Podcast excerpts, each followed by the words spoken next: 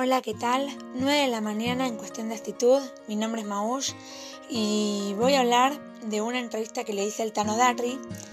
Luego de lanzar su sencillo Fantasía, se reconoce fan de la música internacional, generalmente el rock.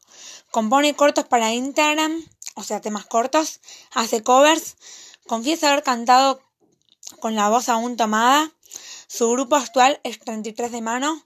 El sencillo Morena del lápiz de hippie fue una de sus primeras canciones. Una vez fue comparado en Madrid con Enrique Bumburi por su tonalidad. Su sencillo se encuentra en múltiples plataformas.